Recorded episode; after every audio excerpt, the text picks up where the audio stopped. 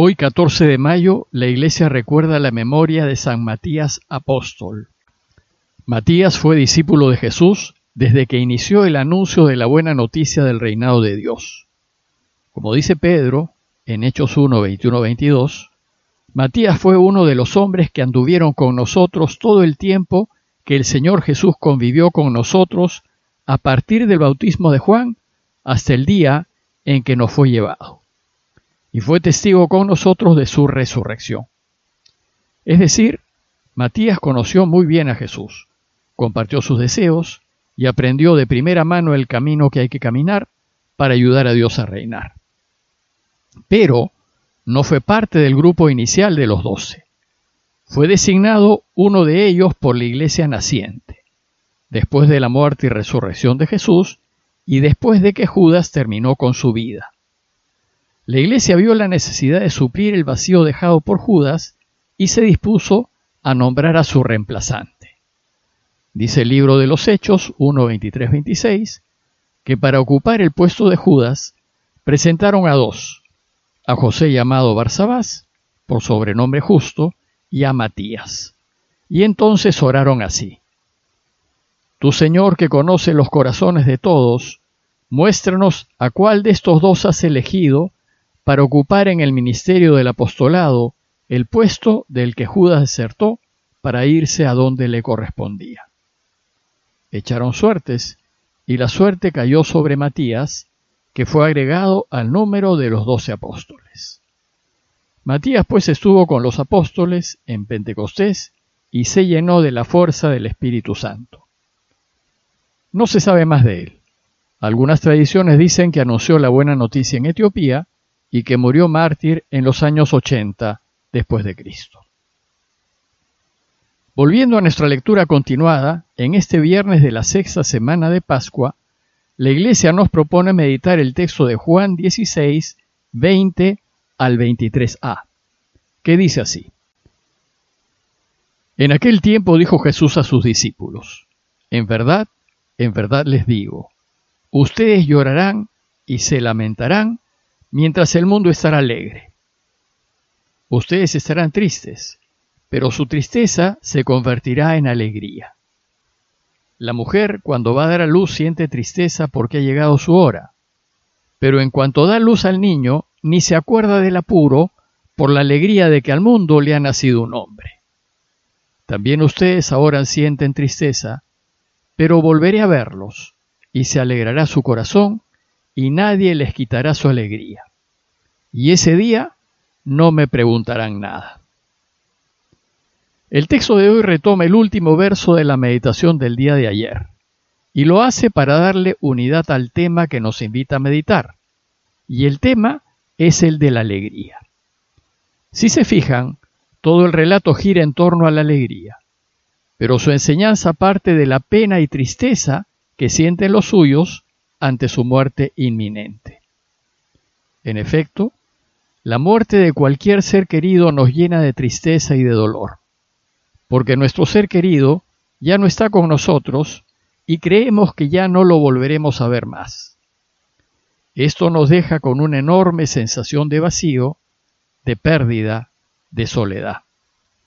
Sin embargo, Jesús nos quiere enseñar que no es así, que es todo lo contrario, que la muerte no es el fin, sino el inicio de un futuro extraordinario en compañía de Dios, y que quien triunfa no es la muerte, sino la vida.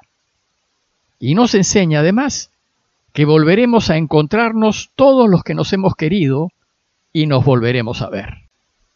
Volveré a verlos, dice el Señor, y se alegrará su corazón. Y entonces nuestra alegría será total. Pero, como dijimos ayer, esto no lo entenderán sus discípulos hasta que no comprueben ellos mismos con sus propios ojos y manos que efectivamente vive. Ver a Jesús resucitado es un adelanto de lo que nos espera si vivimos su camino. Lo volveremos a ver y volveremos a ver a todos los que hemos amado en este mundo. Para enseñarnos esta verdad, el texto de hoy va a jugar con dos opuestos, la tristeza y la alegría. Y Jesús pasará de un opuesto al otro para que al final nos demos cuenta que la alegría es superior a la tristeza, porque la alegría es de Dios. Veamos el texto con más detalle. La meditación del día de ayer terminó con la siguiente afirmación de Jesús. Les aseguro que ustedes llorarán y se lamentarán, mientras el mundo estará alegre. Ustedes estarán tristes, pero su tristeza se convertirá en alegría. Y en las líneas que siguen Jesús pasa a explicar qué nos quiere decir. Y para ello usa una analogía. Dice que la mujer, cuando va a dar a luz, siente tristeza porque ha llegado su hora. Es el miedo a los dolores y a lo desconocido. Pero en cuanto da luz al niño, ella ya no se acuerda de la angustia. ¿Y por qué no se acuerda? Dice el texto, por la alegría de que al mundo le ha nacido un hombre, por la alegría de ver que hay una nueva vida y que es suya. De la misma manera les dice, también ustedes ahora sienten tristeza, porque la muerte es el momento del parto, y hay miedo, angustia y tal vez dolor. Pero dice Jesús, los volveré a ver y se alegrará su corazón. Volverlo a ver es lo que importa. Y en ese momento, cuando lo vean, la alegría que sentirán los suyos será inmensa. Además nos dice que nadie les quitará su alegría, pues esta será profunda, total y eterna. Y Jesús termina su enseñanza diciéndonos, y aquel día no me preguntarán nada. Y es que ya no habrá nada que preguntar. Todo será claro. Y viviremos esa consolación profunda, ese amor intenso, esa alegría interna que sienten las personas que se quieren, cuando solo se miran a los ojos. Y ya no será necesario decir nada. En esta ocasión, a fin de profundizar en este hermosísimo texto, deseo compartir con ustedes algo de teología. Pues la alegría a la que nos invita Jesús hace que el cristianismo redescubra el sentido de la muerte. ¿Y cómo así? Porque el camino cristiano, que es el rechazo total del pecado, nos pone en la misma situación del paraíso, en los inicios de la creación, en donde el pecado no existía. En esa situación de paraíso, cuando no había pecado, los primeros hombres vivían sin maldad, disfrutando de la compañía sensible de Dios y por tanto de la felicidad total. Pero contra lo que la gente piensa, en situación de paraíso sí había muerte física, pues todo lo que es biológico nace, crece, se reproduce y físicamente muere. Y Adán y Eva eran seres biológicos, y en cuanto tales tuvieron que pasar por el proceso biológico de nacer y de morir. La muerte biológica es inevitable. Sin embargo, en una situación de paraíso, en donde no hay pecado, el proceso de morir es totalmente natural, sereno y lleno de sentido, pues se trata de un irse a dormir, para después despertarnos en los brazos de Dios y vivir para siempre con Él. Por eso, a partir de Jesús, el cristianismo, es decir, quienes viven el camino de Jesús, consideran que la muerte es sólo un irse a dormir.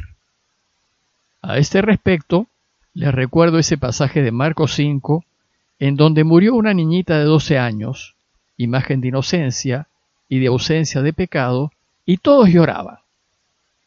Y entonces Jesús les dice, la niña no ha muerto, está dormida.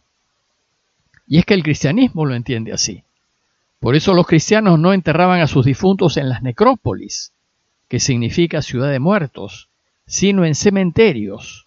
Y la palabra cementerio viene de la palabra griega koimeterion, que significa dormitorio, a donde uno va a dormir.